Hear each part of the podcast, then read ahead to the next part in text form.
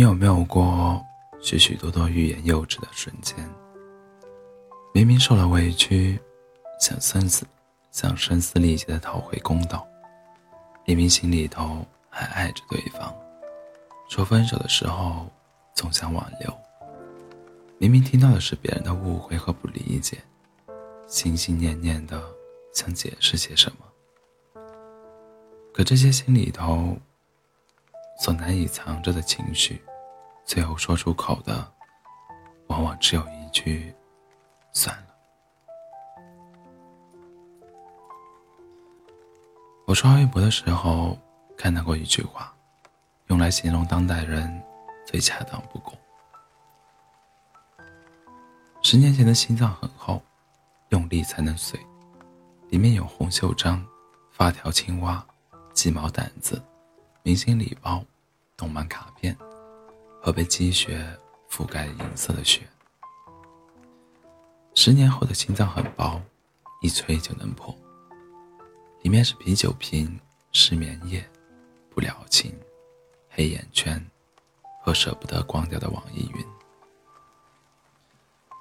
或是受尽了许多委屈，经历了许多爱而不得的意难平，渐渐的，你变得越是沉默了。前几天和好朋友喝酒，酒过三巡，他盯着手机看了许久，也解锁了手机无数遍，即便没有收到任何信息，却依然执拗地重复这个动作。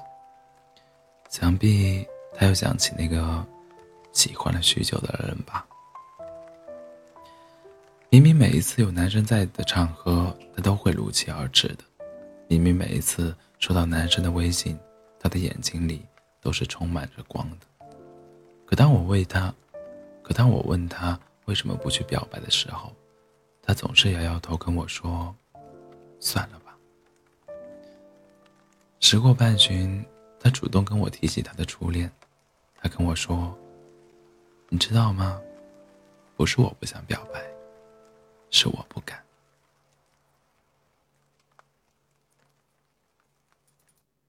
或许。我在爱情里所有的勇敢的执着，都被我的初恋耗光了。那个原以为会为我谈婚论嫁的男人，那个我为了他来到北京的男人，最后他单方面提出了分手。他说他爱上了别人。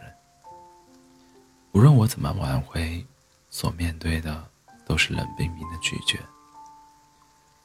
所以，我开始害怕爱情。我开始害怕主动表白。我开始害怕拿出真心，却换来无疾而终的拒绝。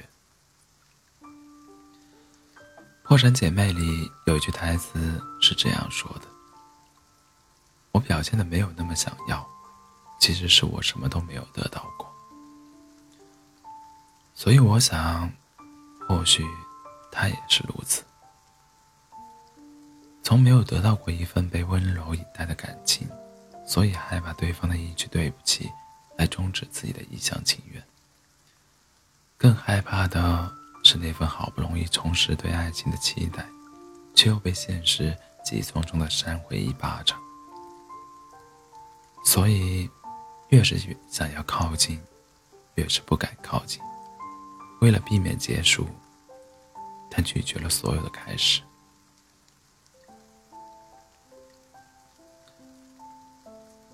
人生种种，常以算了，常以算了来自我安慰的事情，又何尝只是感情？越长大，你就会发现，真正的难过不是歇斯底里的怒喊，而是欲言又止的意难平。我今天也遇见了一件特别难过的事情，好不容易组织好语言，想要发一条朋友圈。可就在准备按下发送键的时候，却又担心别人觉得你很矫情，担心别人的无视，觉得你在散，你在散播负能量，所以想了想，算了吧。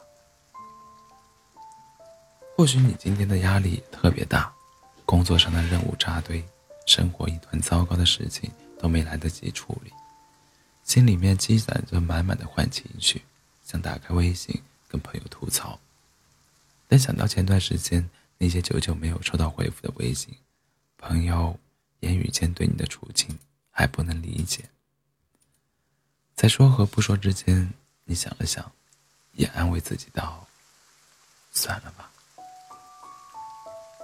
或许你今晚好不容易能够准时下班，屁颠屁颠，怀着好的心情约男朋友准备吃饭看电影。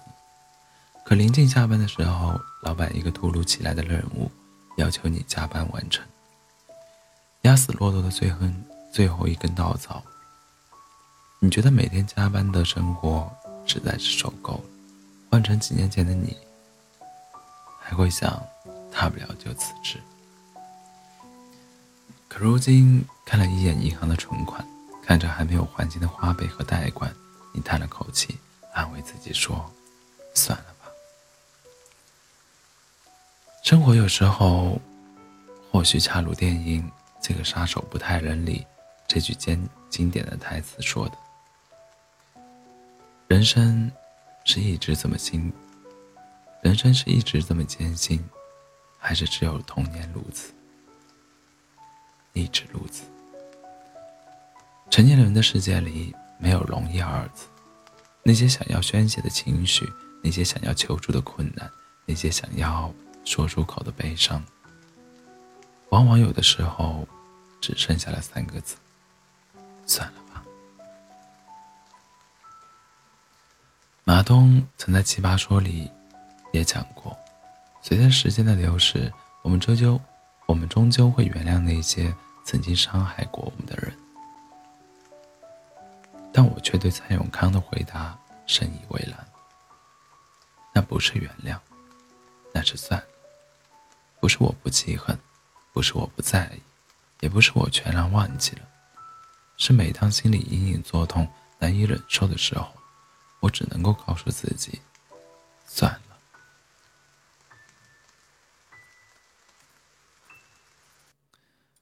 别误会虽然我明知生活处处都是不容易，可我却从来没有觉得“算了”两个字是遗憾。换个角度来说，一句“算了”又何尝不是和自己的和解呢？那些不得不加的班，那些不得不自我咽下的坏情绪，那一段被对方单方面结束、无疾而终的爱情，不过是在提醒我们：你已经长大了。面对生活中许多不得不面对的残酷事实，你不准逃避，咽下去，跨越过去，才能够真正的跟那些不甘、愤怒和不知所措的情绪握手言和。也恰如白岩松曾经说过的一句话：一个人的一生中总会遇到这样的时候，你的内心已经兵荒马乱、翻天地覆了，可是，在别人看来，你只是比平时稍微沉默了一点，没有人会觉得奇怪。这种战争注定单枪单枪匹马。成年人的世界，避免有许多难以自控的不快乐。如果世界很难，请学会放过自己，就让那些回忆里的过去，就让那些回忆里的都过去吧。算了的，就算了吧，好吗？